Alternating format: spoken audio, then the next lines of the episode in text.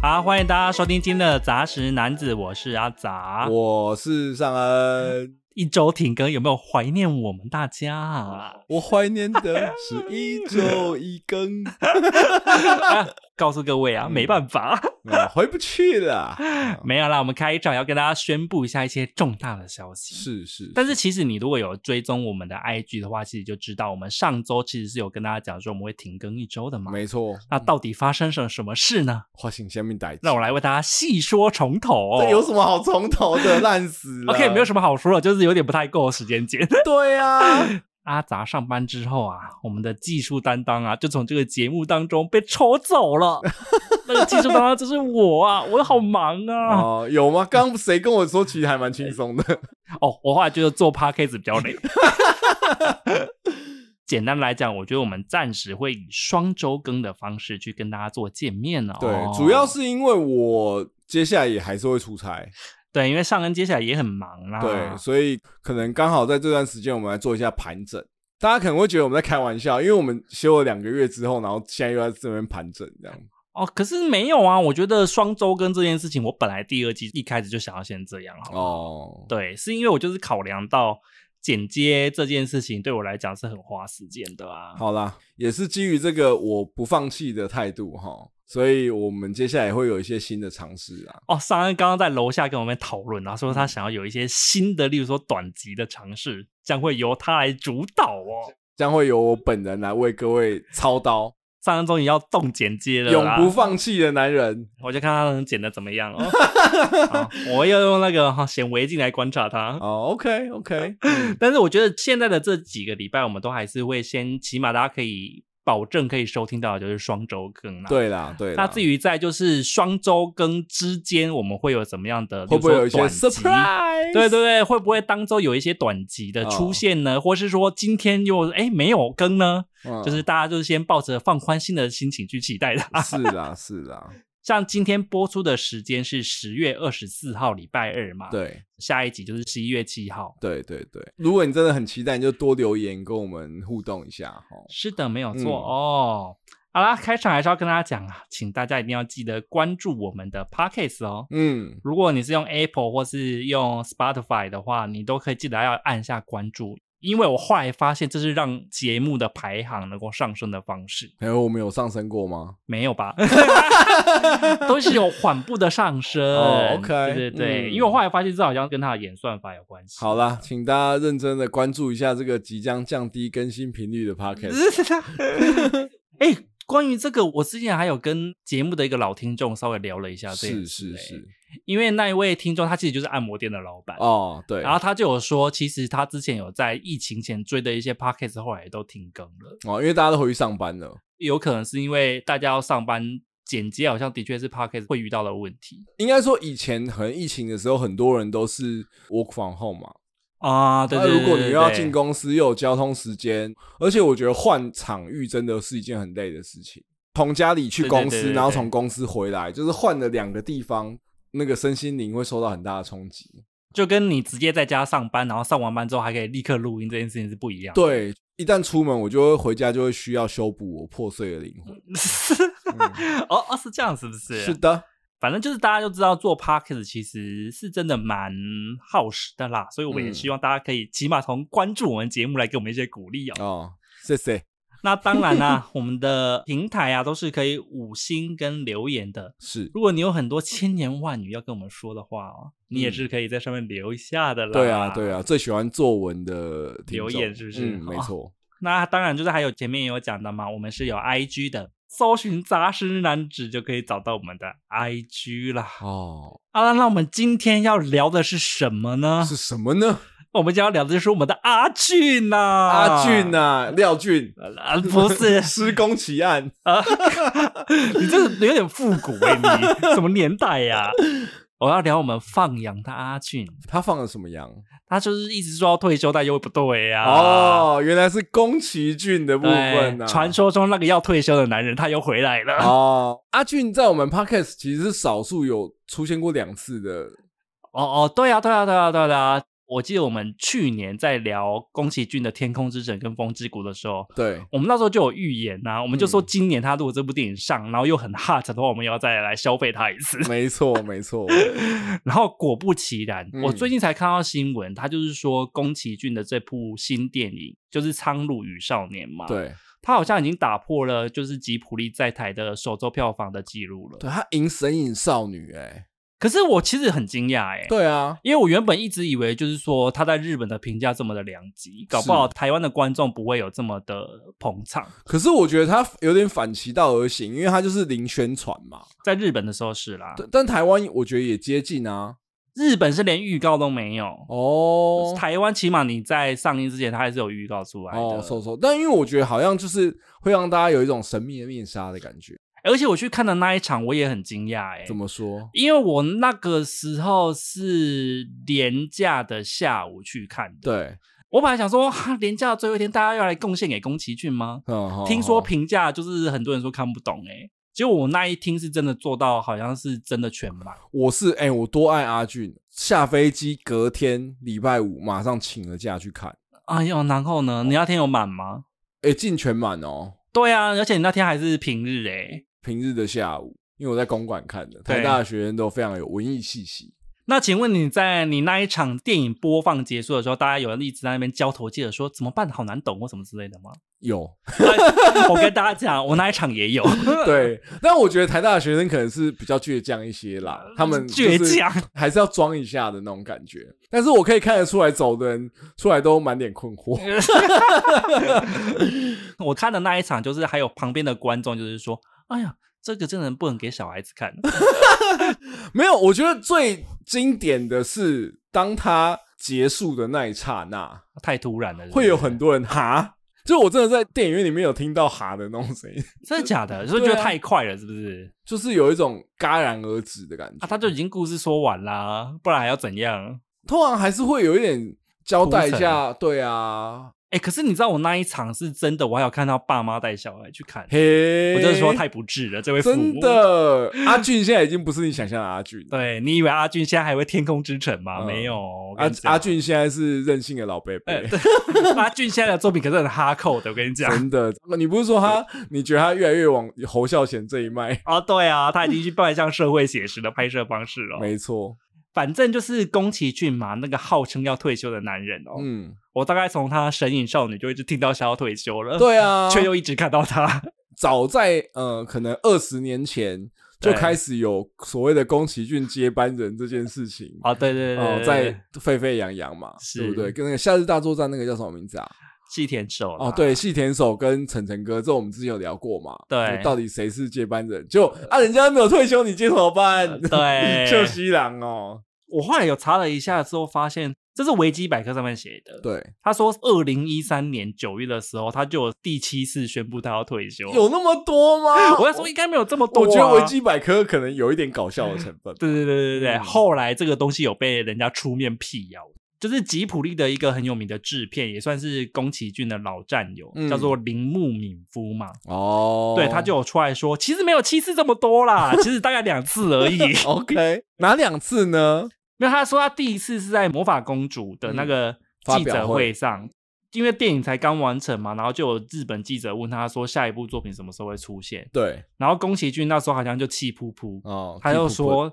我每部作品都是抱着退休的觉悟在做的哦之类的，所以大家就传他说啊，他可能是有想要退休了吧？哦，萌生退役。对对对对对，嗯、但是那时候应该只是一个气话吧，毕竟他就是一个老还灯，但没有啦，是一个比较有脾气的老人家。对对对，啊，但是他第二次真的认真说，就是风起之后，但是风起那个时候的确是比较有要退的感觉。他那一次就是很盛大的跟大家讲说他要退，对，而且因为风起那部电影，今天也会稍微聊一下嘛，就是、嗯、的确蛮适合当收官做的，对，的确蛮适合当，然后而且整个整体的风格也是跟他之前有蛮大的差异。我觉得风起算是宫崎骏正式迈向社会写实的第一步，对，正式回归自我，决定说我要当一个任性的人，对，我就是要做自己。你那时候有进电影院吗？看风起？没有。哎，怎么这样子呢？对我们的功劳不太尊敬。就我老婆有去看，她看完回来跟我讲说很闷。他的确那时候是偏慢的，对，她就说很闷，不太像宫崎骏。然后我说：“那我等串流。”那我还看了两次哎、欸，真假的？没有啦，我在戏院看一次，然后最近在串流又看一次。哦，那这样不算看两次，你看两次要是进戏院二刷。但我对风起也就还好啦。你怎么对得起我们功劳呢？他的作品我大部分都有看过，票房上已经对得起他了。OK。而且你知道，我也是在最近才看到新闻，就是说吉普力呀、啊，他、嗯、后来已经被卖给电视台了、欸。嘿，他们卖给电视台的条件就是不能干预里面的人的创作，包括宫崎骏或者其他人的作品。哦、然后日本电视台当然说好啊，但是他还是有干预吗？不是，不是。电视台当然说好，因为宫崎骏还有铃木敏夫这样的大咖都还在啊。对。可是如果有一天他们不在了，那当然就是主导权就一定会变成电视台手上。哦，也是。所以我觉得大家也可以去好好的观察一下，嗯、如果说有一天当大师们都走了，吉卜力到底会变成一家什么样的公司呢？好难想象哦，其实。其实我也很难想象哎、欸，就是我觉得为什么一定要这么坚持所谓的接班这件事情呢？就是你就让它结束就好了，就是说让这个吉普力这个品牌就没有再出新作品就好了。公司找不到接班人，就直接把它收掉。你的意思是这样子吗？也不是直接把，就是你可以做别业务啊，你就可能以 IP 授权啊或什么这些东西。哈，可是这样的话就失去了吉普力这家公司原本创立的用意了，不是吗？不知道哎、欸，好啦，我觉得大家可以观察一下哦、喔。就是如果说之后真的由日本电视台管理这家公司的话，嗯，他的动画里面到底会不会出现手机呢？我觉得这可能会是改革的第一步哦。是是是，好啦，开场我们聊了一些那个宫崎骏的闲话，当然我们终于要进入重点了，我们要来聊聊这次的主题是《苍鹭与少年》嘛。但是开场还是要跟大家讲一下，我们今天是不会避雷的哦。对，避好像真的很难讲啊。对啊，他的就已经很难懂了，你还要避雷，就不是更加困难吗？就好像隔靴搔痒了起来。可是说实话，你就算听到我们今天有一些剧情的讨论，我觉得对于你你观影起来也不会有什么特别大的影响啊。对啊，反正就听听我们在聊风水世家的故事嘛。也不是这么说的。啊。苍鹭与少年他到底在演些什么呢？他的故事呢是在说一个叫做真人的小男孩啊，嗯哼，这个 little boy 啊。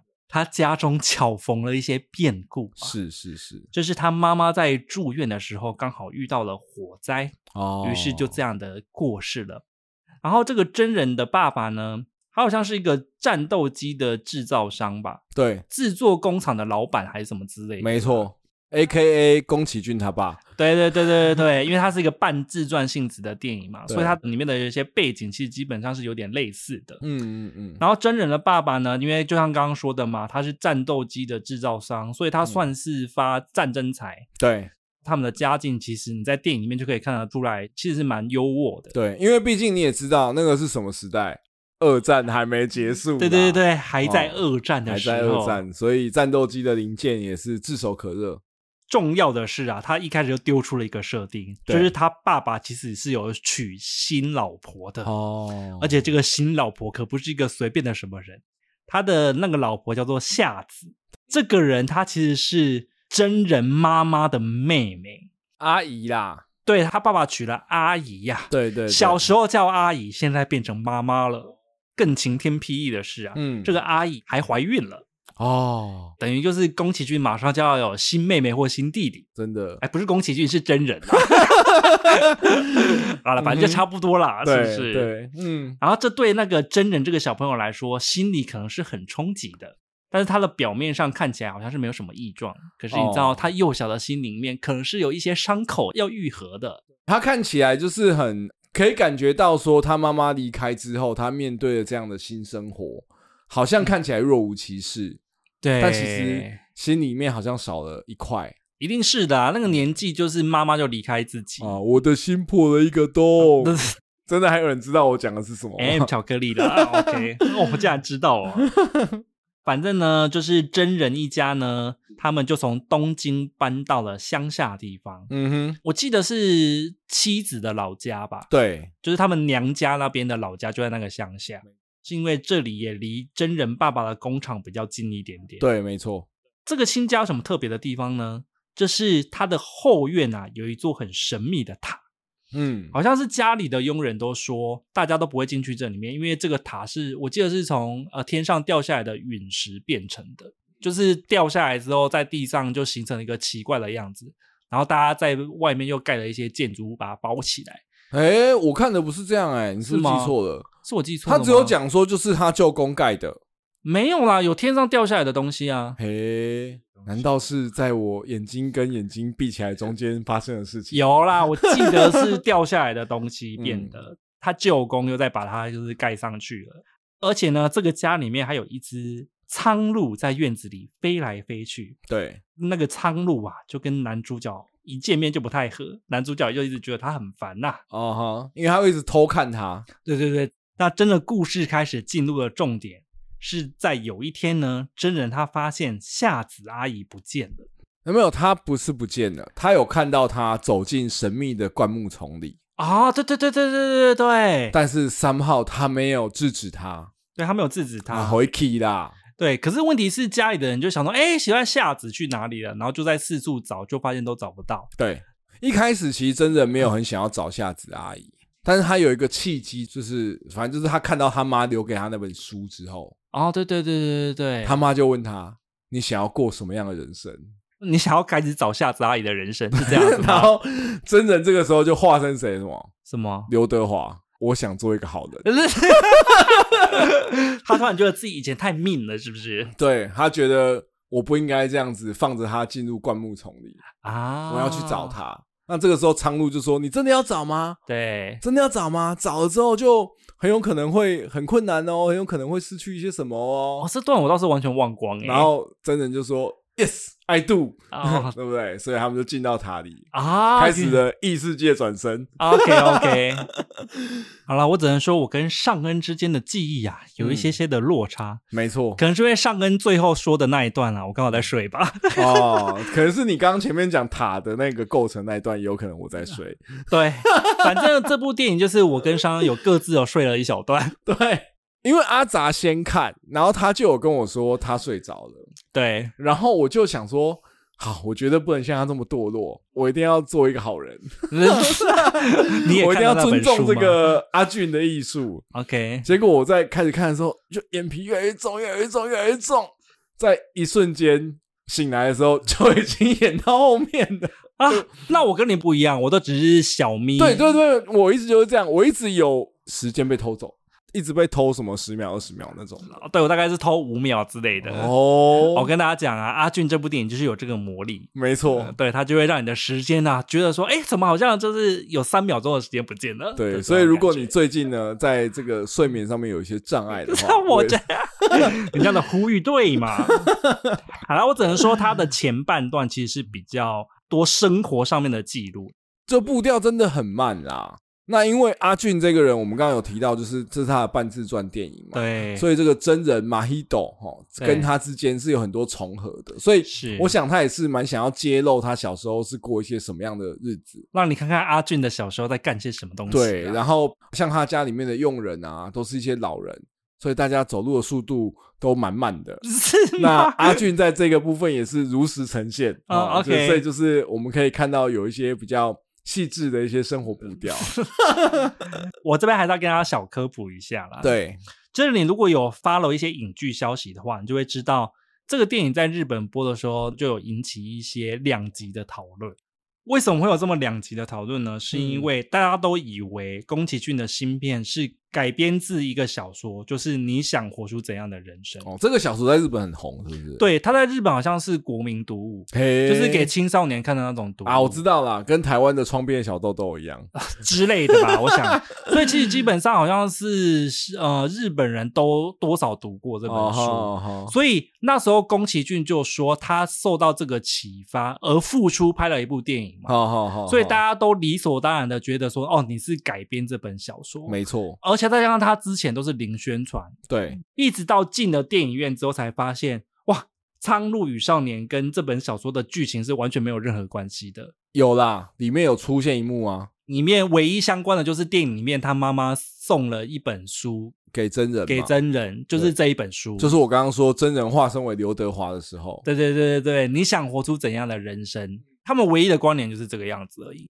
所以哦。嗯你如果是因为看不懂《苍鹭与少年》这部电影，嗯、然后你想说你去买那本小说来看看能不能更能懂的话，嗯、你基本上是完全会失败的。哎、欸，怎么会？你会了解阿俊他的 inspiration 从哪里来啊？因为我们就有听众去买了他的小说来看，真的假的？有啊有啊，也是那种狂粉或者说动画的爱好者哦，他就有去看，就是说，哎，看完之后会更迷惑。他这么支持阿俊就对了。可是我觉得一代大师，你多少会想要知道说他到底是在想什么。没有，我只是在想说，我们这一集这样子讨论阿俊之下，他会不会退追？应该不会吧？我们也算是诚实的说出我们对阿俊的感受啦。嗯、OK，阿俊我爱你，阿俊我爱你。嗯，我很喜欢《神隐少女》。我们刚刚前面有提到铃木敏夫这个非常关键的人物嘛？对对对，他是宫崎骏的老 partner。对，他其实就有说，其实《苍鹭与少年》它的架构比较像是启发自一本小说，叫做《失物之书》。嗯哼，《失物之书》是一本呃翻译小说啦，是国外的。哦吼哦吼。然后他的故事好像也是在说。一个小男孩，然后他爸爸就是另娶了新妈妈，嗯、然后那个小男孩就在一个阴错阳差之下进入到一个异世界，然后学到了一些道理。嗯哼，去跟他现实的生活做一些映照哦，这算是童书的基本的起手式。爱丽丝不是也是这样吗？对，所有其实很多童书都用过这个概念，所以其实《苍鹭与少年》比较像是借鉴《失物之书》，而不是你想活出怎样的人生这本小说。So ga，对，所以这边也要跟大家说个清楚啦。所以你如果看不懂《苍鹭与少年》的电影哦，你想要看他的小说去搞懂的话，我觉得是可以先不用这样子。对啊。而且我也蛮怀疑，假设你看《失物之书》，你真的懂吗？因为我觉得里面有很多阿俊自己的投射跟代换的部分。没有，他们的故事没有相关啊，对啊，架构一样而已。对啊，所以其实还是专注在电影本身。开始摘啦，开场啊，我们就要一个灵魂拷问。灵魂拷问，《苍鹭与少年》它到底是好不好看呢？你给我摸着良心说说看啊！你你跨屋不？看看上个欲言又止那个表情啊！好啊，我觉得我可以这样跟大家说了 哈，就是在看完这部电影之后，我马上丢了阿杂，我第一句话是靠北，而且你那时候也没有什么前因后果，就是你没有前后句，然后我那时候立刻就想到说，是因为刚看完的关系吗？所以你也蛮懂我的嘛，就像你刚刚讲，就是节奏偏慢，后面的确有进入一些奇幻，但是有一点没来由。就前因后果，我觉得没有交代的，真的非常的扎实。没有，我记得我刚刚在楼下就有跟你讨论，就是像这种有寓意，然后又有一点点魔幻题材的故事啊。对，主架构通常都是包含了两个东西。对，一个就是故事奇幻的趣味性，好看的奇幻故事。对对，这个故事是奇幻的，然后它的故事本身是吸引人的。嗯，然后另外一个当然就是寓意的部分嘛。没错。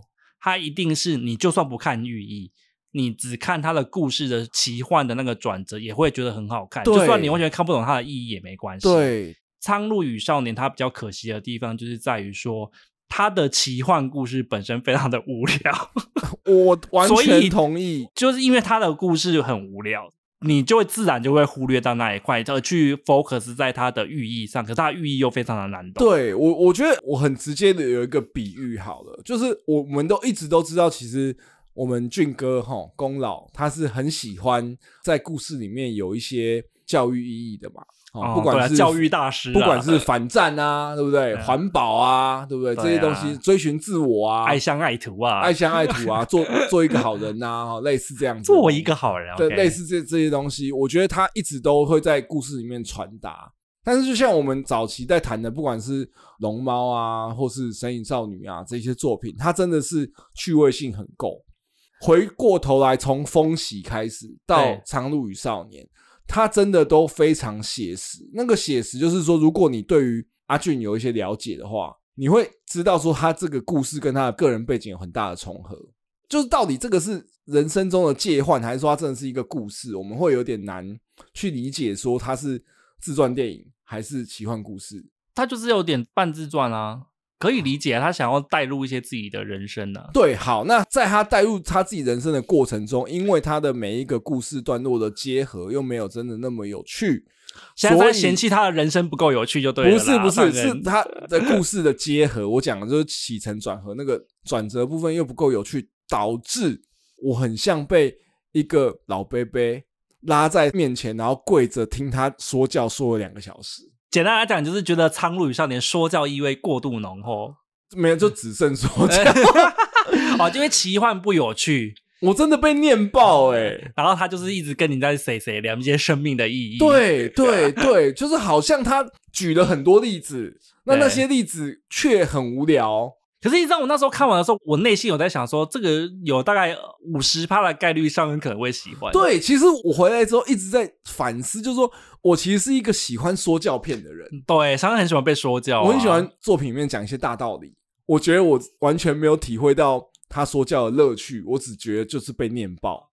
说教之余，他还是有一些故事的包装，你会觉得说比较好入口吧？没错，没错。尤其风起之后，他真的就是做回他自己，所以他完全没有想要说哦，我更大众，然后更说的大家更能够能懂一点。但是这真的好的吗？因为他一直让我有一种说懂不懂是你家的事。或许他之前拍的那些作品，某一些部分都是为了迎合市场而去做出一些剧情的调整，是让他更儿童向、更好入口一点。对，就是我觉得有点像是宫崎骏这个品牌的方向变了。大家以前接受宫崎骏，以及就是说你会进电影院看这部片的人，可能都是。在于很喜欢以前早期宫崎骏的品牌建立起来的那种冒险故事跟奇幻故事，奇幻 IP。对，嗯、可是到了现在，你去看这个品牌，它已经走向于它要实现就是创作者他自己本身的一些比较任性的追求。因为他在传达道理这件事情上，我会感觉到非常的粗暴。哦，是哦，就是也懒得用故事包了。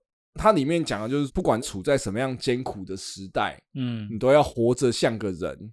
啊，这是我后来也在宫崎骏他的访问里面谈到，他在谈这部电影，他想要告诉大家的，就会觉得这个概念听起来就是你会很爱啊。没有，可是我会觉得说，其实很多时候没有办法那么绝对的。我自己感觉就很像透过这部片，在告诉现在我们所谓的厌世代，你们这些小废材，呃，赶快给我站起来！哦，啊，你觉得他好像有说教到这件事情的？对，就是。我们在二战的时候，飞弹满天飞的时候，我们还是站起来，我们保持着人生中良善的一面。你想要活出什么样的人生啊，孩子们？躺平族们，不要躺了！我就这样被喊了两个小时，欸，哎，啊，你有感觉到这么多是不是？我觉得太暴力了。你可以说教，但是对于我来说，我会认为，比如说气氛的烘托，像我印象很深刻的是。那个日剧《劝举》里面，嗯，木村拓哉要选总统嘛，他最后就是有一个长达五分钟还六分钟的演讲，一镜到底，他就在阐述他未来他希望政治可以解释成小学生都听得懂的语言，是，然后让每一个人都可以参与或什么的。但他整个前面的烘托就是有从他怎么样从一个政治小白面，然后被暗双，就是他的确是在说教啊，他就有一个五到六分钟的说教的片段。但不会觉得我听完之后我要爆炸了，你在跟我讲什么？但我会认为《苍鹭与少年》少的就是这个烘托，应该是他有要做啦，只是没有做到让我们满意吧，就是有点戛然而止的感觉。是啊，可是我觉得《苍鹭与少年》它其实还是有一些寓意，我们可以讨论的一下啦。当然可以，然后希望大家不要觉得我很愤怒，我的愤怒还没有达到《台北女子图鉴》那样子，这两者之间也没有办法比较吧。其中第一个呢，我觉得我们可以讨论的点，他在讲进入奇幻世界嘛，进而学习到一些跟现实互相映照的智慧啊。哦，这个其实是一个老手法了啦。大家很常提到的就是《爱丽丝梦游仙境》，没错，因为爱丽丝也是掉进兔子洞里面嘛。啊，然后在里面遇到了很多微微的奇幻的事物嘛。嗯嗯嗯，我觉得儿童读物很喜欢这样子啊，因为我小时候很喜欢看的《大魔域》，你有看过吗？我有看过哎、欸，可是我已经忘记他演什么了。就他也是也是改编小说，叫做《说不完的故事》，他也是类似这种，就是进到一个奇幻的世界里。可能是因为小朋友们他们都还是会需要一些奇幻的想象。哦，我知道啦，纳尼亚的衣橱啊，对啊，也是啊，我本来也有想到纳尼亚。对对对，像我自己在看《苍鹭与少年》的时候，我自己也有想到几部作品。对，其中一部是我小时候看的，叫做《雪人》，我不知道你知不知道？不知道哎、欸。哦，你没有看过那一部？它有出动画跟绘本呢。真的假的？它动画是那个《Walking in the Air》，你没有听过？下一句是什么？哒哒哒哒哒哒哒，这样吗？对，噔噔噔噔噔噔。那有哎，那我看过哎。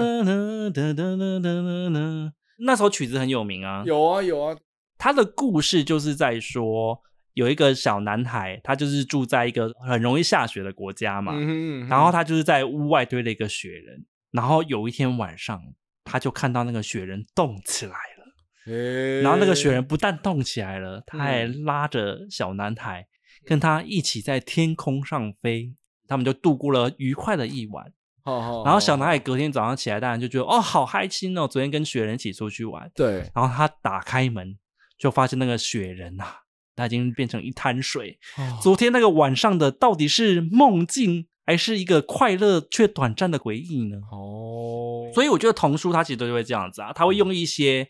看起来像是虚拟，但是也有可能是真实的梦境。嗯嗯嗯，去让你教会一些什么道理？像那个雪人，可能就教会你的就是说啊，及时行乐啦，爱要及时，会不会讲话？及时行乐啦，哦，就是要 happy 黑起来，要不然隔天雪人就没了。你们这些厌世代，阿俊要生气了，阿俊不会听我们节目，OK 的啦。嗯如果说你是喜欢像这一种有点虚实交错，就是进入虚幻世界的话，对，比起《苍鹭与少年》，我更推荐另外一部电影，叫做《杨楠的迷宫》。嘿，名作。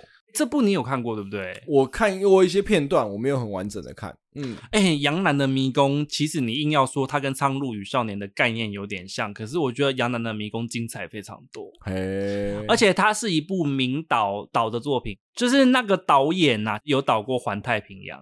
可是，其实对于爱看电影的人来说，都知道他的代表作其实是《杨楠的迷宫》。《杨楠的迷宫》我听过很多人推荐。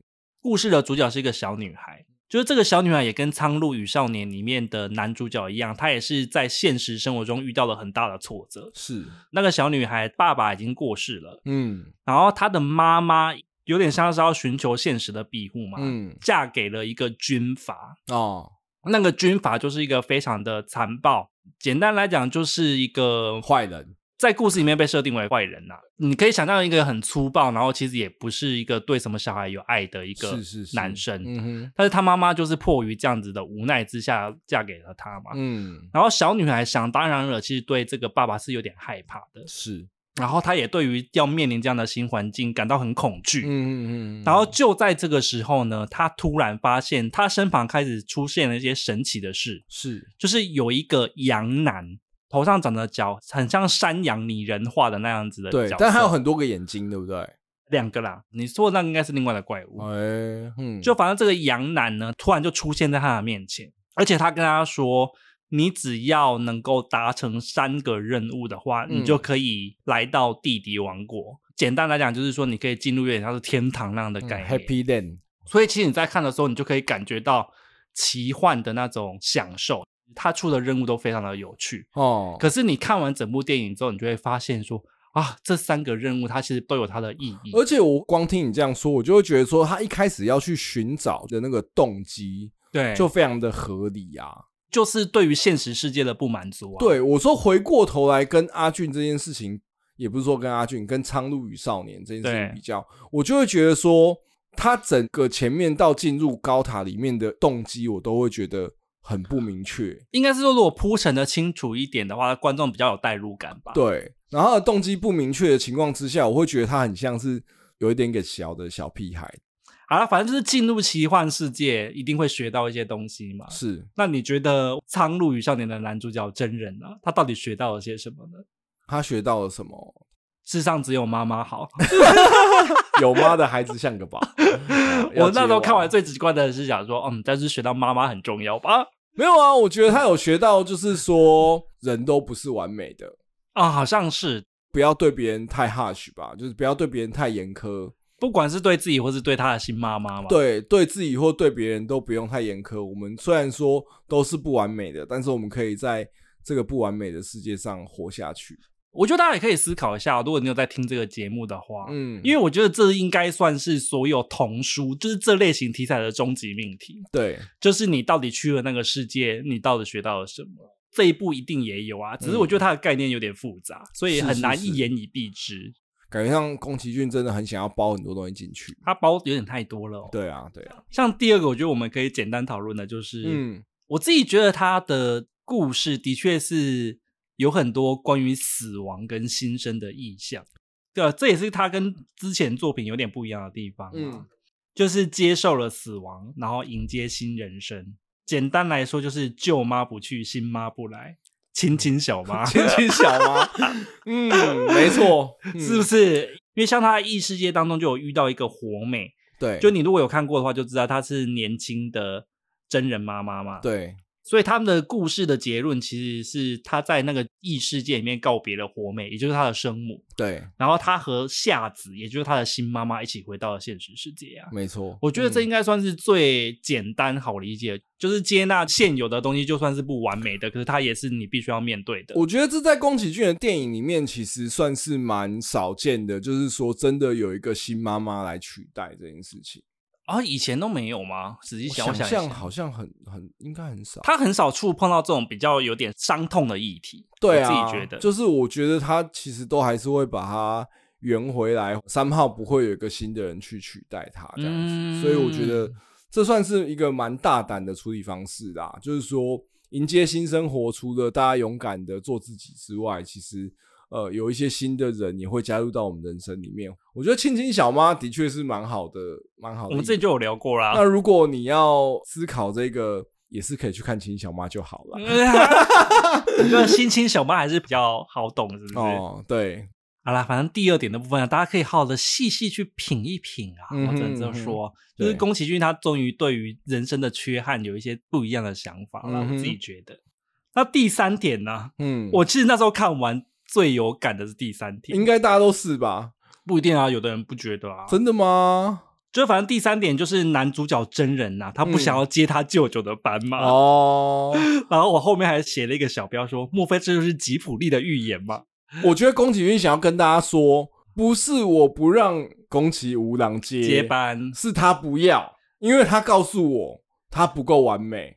对对对对对对对，有这种感觉。对，而且他不够完美之外，他也可以去追寻他自己的人生。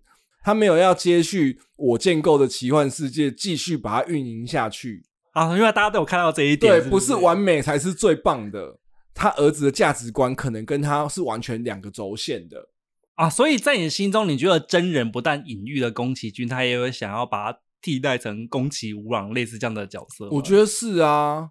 好像是老人一直在讲说我的世界要崩塌了，就是我的时间所剩不多。嗯，没错。然后像《苍鹭与少年》这部片，就是让这个奇幻世界又和平的活过了一天。哦，地下世界也有一点点像是在讲整个他的吉普力帝国啊。现在里面有一些奇怪的鹦鹉在飞来飞去。对啊，他到底是想说那些鹦鹉是谁呢？啊，我知道了。日本电视台，有可能哦。哦，现在公司里面充斥着一堆日本电视台的鹦鹉。哎、欸，可是我觉得你刚刚那个见解蛮有趣的、啊、哦。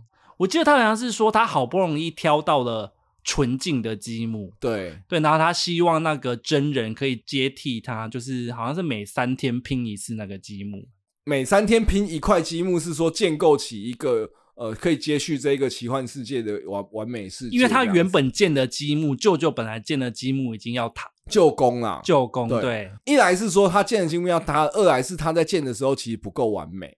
那可能隐喻就是吉普力现在里面有很多很有才华的动画师，对，是他们挑到他最纯净的，还可以在工作的时候没办法挑到这么纯净的，但他现在都挑好了，啊、就等着吴郎，你就接下这些积木吧。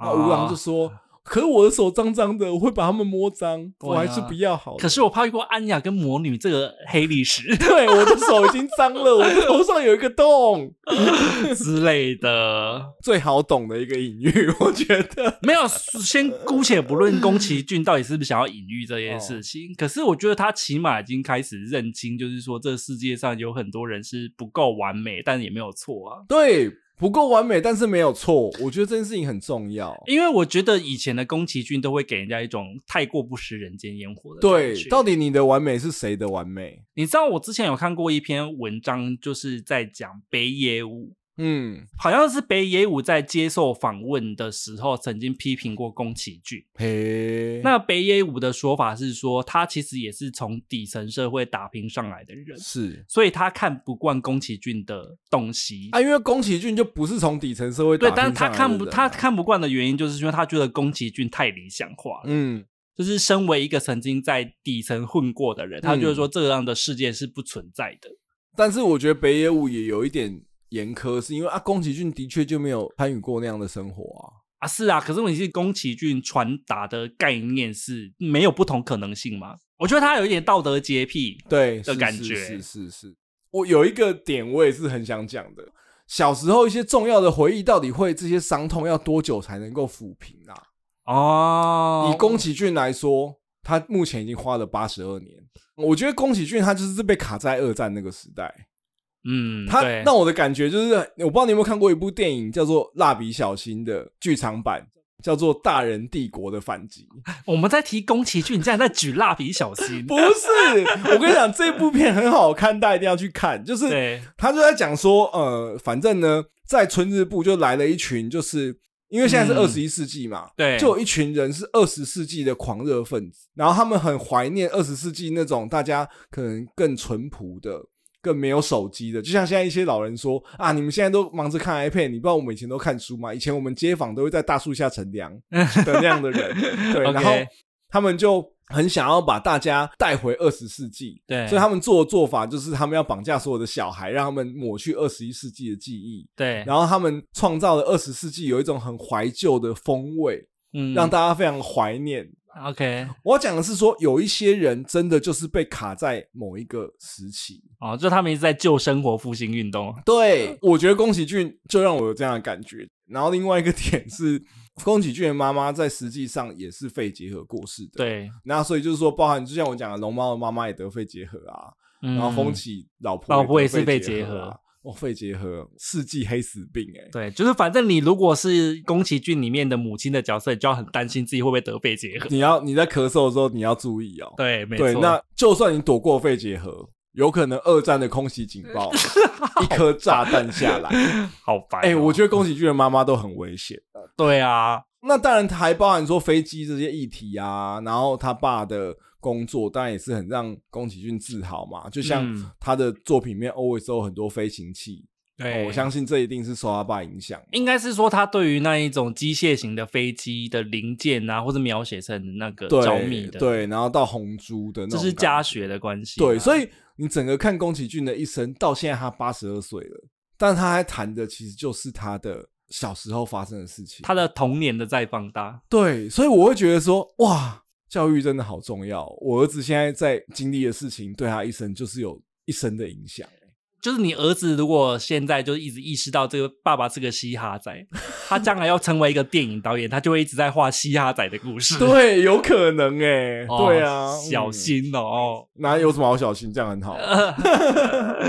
没有，还有就是像是新海诚，其实也是同个逻辑啊，哦、他就一直在小情小爱啊，哦、所以或许他年轻的时候小情小爱对他带来了什么不可磨灭的伤害。对，就是他就那句话啊，什么最远的距离不是什么。不是生与死啊，是你在我面前，我却你却不知道我爱你。对对对，我觉得新海诚就是在传达这样的概念，他一直在讲距离。的确，一个小小的概念就会像一个陀螺一样，所以很多的导演或者是说动画导演，他们其实就是终其一生都在拍同样一个议题的变形。其实真的是这样啊，所以我觉得用这个角度去看阿俊啊，就会觉得说。他也是终其一生就在一个自我疗愈跟自我实现的过程。是啊，是啊，嗯、所以我也没有要苛责他啦。没有啦，我们怎么会苛责阿俊？我觉得阿俊最后两部也算是渐渐的在疗伤了。我有感受到，我有感受到。对，没错。然后我们就最后一点啊，也可以稍微聊一下，就是啊。因为我们刚刚有提到嘛，他最近的这两部作品，一个是《风起》，一个是《苍鹭与少年》嘛。嗯嗯嗯。其实他跟以前我们早期在认识宫崎骏这个品牌的时候啊，它的调性就已经差了非常多了。没错。然后我自己有一个小小的观察，就是说啊，是从《风起》开始啊，嗯，我们的阿俊他终于开始处理了一些人生不能避免的痛苦啊。哦，所以他已经没有像以前的作品那种给人家很纯粹的正向感，比较有现实的因素在里面。是是是，是，因为像我记得很清楚的，就是像《风起》里面的那个男主角，嗯，他好像是那个零式战战机的设计设计者，对。想要实现造飞机的这个梦想，可是他造出来的飞机同时又是战争的武器，没错。所以他虽然实现了梦想，但是他同时也背负了一个罪孽。对，而且我记得《风起》，我那时候第一次看的时候很深刻，是男女主角的爱情故事。嗯哼。他为了要实现造飞机的梦想，然后他妻子就错过了所谓养病的黄金黄金期，对，所以他到最后他妻子是过世的，对，所以他等于就是他虽然实现了造飞机的梦想，可是他也失去了他挚爱的人，嗯哼，就是他没有办法两全这件事情。哦，没错，对，所以风起他就描写了这样的故事，有遗憾的嘛，终于，对，就没有像以前阿喜打卡那种。纯然的善，纯然的正。对对对，他没有，因为你如果看早期的，他大部分都是 happy ending 啊。对，没错。对，所以其实像风起这样子有舍有得的状况，其实我觉得算是他第一个尝试。真的哎。然后到了《苍鹭与少年》也是啊，他接受了失去自己的母亲，是，然后也接受了自己不是百分之百的无瑕嘛。对，他那个无瑕，就是说他其实有想要弄别人，或想要装。我觉得怎么讲，在谈人的不完美这件事情上啊，比起真的做一些坏事，比如说我就是明目张胆的打人，对，明目张胆的害别人。嗯，但是你要承认说啊，其实我心里面是有害人的心思这件事情，应该是承认自己的黑暗面吧？对，黑暗面这件事情其实是蛮不容易的。哦，我就终于，你知道我看完《苍鹭与少年》的感想，就是说啊，嗯，阿俊终于长大了，啊，终于长大了哈，都已经八十二岁，他还要长到多大？哦，几米多几寸呢？阿俊，对，没有，应该就是说，我觉得开始承认这个世界跟自己也是不完美的，对，然后同时找到活下去的方式，因为我觉得他可能我觉得是一种成熟的表现呢、啊。他八十二岁，他不够熟吗？从我看到一些新闻，就觉得说他好像还蛮任性的。没有，因为我觉得他从小就是富家子弟嘛，对，然后又事业成功，所以他其实有很高的标准。对，这件事情其实是很正常的，而且他又是艺术家，然后他也会觉得说，他其实也是用这样的标准要求自己啊。嗯，但是我觉得某种程度上，就像我们刚刚提到的说，像《苍鹭与少年》，他在讲真人，他可能心里有一些坏心思，嗯、某种程度上也是他可能在跟自己和解吧。我觉得是啊，是啊，就是他心里到底有没有在午夜梦回的时候骂过《鬼灭之刃》的作者呢？什么理解西根娜 之类的。如果是你的话，你会推荐你身旁的人去看这部片吗？哦，就上恩，上恩，你觉得我应不应该看《苍鹭与少年》？对啊，如果有一个天真无邪的孩子，哦，天真无邪的孩子一定说，哦，没有啊，我觉得迪士尼有很多东西蛮好看的。好了，我觉得不能说孩子，你身旁没有这样的朋友哦，就是你的同龄人，你的朋友问你的话，你会怎么回？我会说他有很明确的想要传达的事情，然后他更像是宫崎骏的自传电影。你要承受一个人的人生，就是会有很多无聊的部分吗？对，因为他想要传达很多事情，然后又是半自传电影，所以他会像一个老伯伯把你拉住讲两个小时的话一样。那如果想要多了解宫崎骏，那我觉得可以看，因为毕竟你从《神隐少女》，你很难直接了解阿俊在想什么嘛。嗯，前面的都比较没有办法。对啊。如果说是我身旁的朋友问要不要看的话，我通常好像第一个都会先劝，先不用，这么直接。嗯，我就是一个直来直往的人啊，不会跟他讲说这就是艺术片吗？我不会用艺术片的东西来包装，我会说你如果是个宫崎骏从小看到大的，你想要收集他最后一片拼图的话，用这个角度我就去可以看。我必须要说，如果说这部片不是宫崎骏导的话，我其实是完全不会想要看的。哦，我知道那种感觉是什么，你知道吗？对，如果你一到九集《玩命关头》都有看。对啊，第十集你还是会去看呐、啊。第十集是一个大整数，总是应该要看的吧？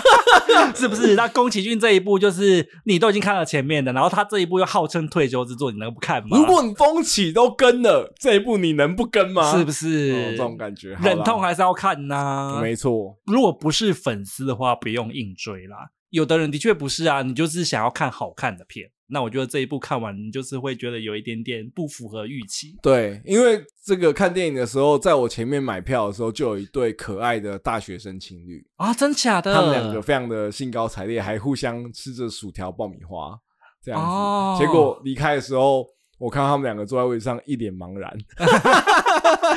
哎呀，所以你看，大家要要调查好啦，就调查一下口碑是怎么样的，再去 对，不要想要说，哎、欸，我今天带我女朋友来秀一下哈，我这个文艺气息呀、啊、什么的，你有这样的人吗？你不要太低估了阿俊的说教能力。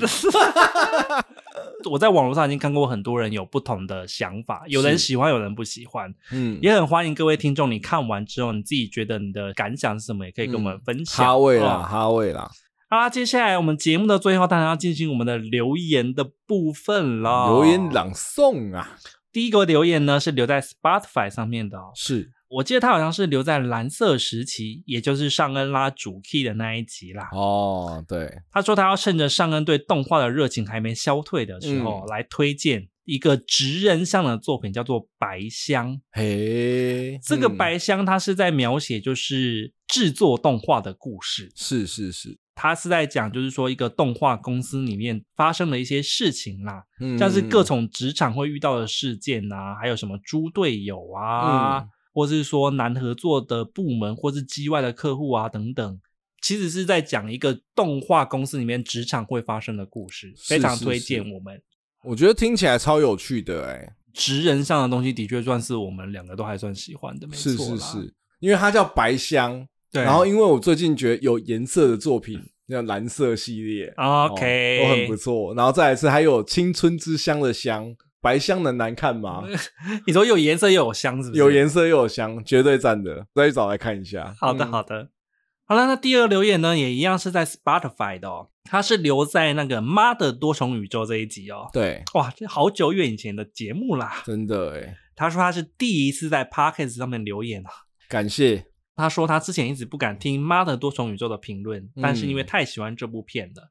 他很开心能够听到我们对这部片的想法的讨论哦。嗯哼，他说他跟我们比较反差一点的感想是说，他觉得石头那边他哭爆。嗯，他说他感觉到了一股爱能穿越一切虚无的能量啊。哦，对。可是我记得我们那时候节目讨论，我们应该都还算是喜欢石头那一集。我很喜欢石头那一段啊，我不喜欢的只有中文字幕出现王安石的那些东西。哦，OK OK 哦。对啊，因为我觉得石头那边的确是有一。一种黑色喜剧感呐、啊，对，黑色喜剧感。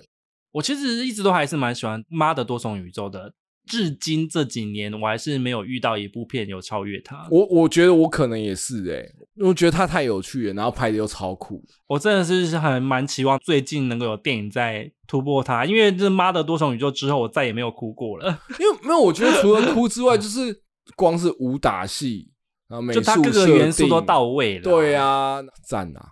然后第三个留言呢，它其实不是留在 Pocket 上面的，是在 IG 上面，就是转发我们的限动限动，嗯嗯，对。然后他说他是听烙印勇士那一集才认识我们频道。哇，前面是妈的多重宇宙，这边还直接来烙印勇士。跟你讲，就是烙印勇士就是个好漫画吧，大家都会搜来听的。烙印勇士现在回去重听烙印勇士，就会听到青涩的我和你，就是节奏很快的节目啦，这一集啦。还有说，就是主 key 的感想非常非常的符合。主 key 应该我想是指我吧？对啊，不然呢？他说推荐大家可以边工作边听啊。嗯、然后他同时也有讲，就是我们最近介绍的《跃动青春》真的是太好看了，赞赞赞赞赞！所以看得出来，应该是一个对于漫画非常的爱好的一个听众啊。对，没错。因为烙印勇士到《跃动青春》，他都非常的爱嘛。对啊，这个口味也是蛮宽的。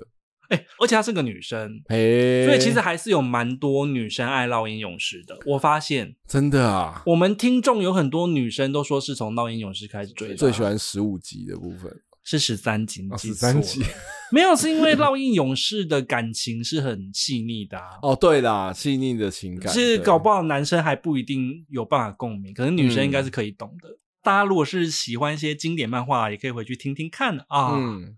啊，今天的节目也就差不多喽。嗯，我们这里可以跟大家预告一下，因为两周后才会跟大家见面嘛。那我们两周之后要录什么，大家可以期待一下。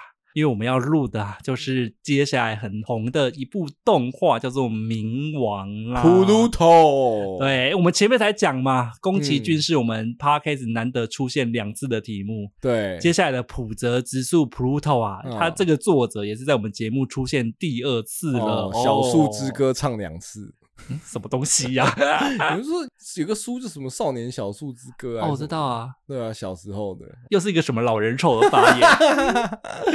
好了，反正《Pluto》也是一部精彩的作品啦。是，所以你们两个礼拜之后啊，就可以听到我跟商人讨论这部。我看那个预告看起来好好看哦，我也超想要看的哦。那我们就两个礼拜之后，也就是十一月再见喽。我是阿杂，我是尚恩，好，大家拜拜啦，拜拜。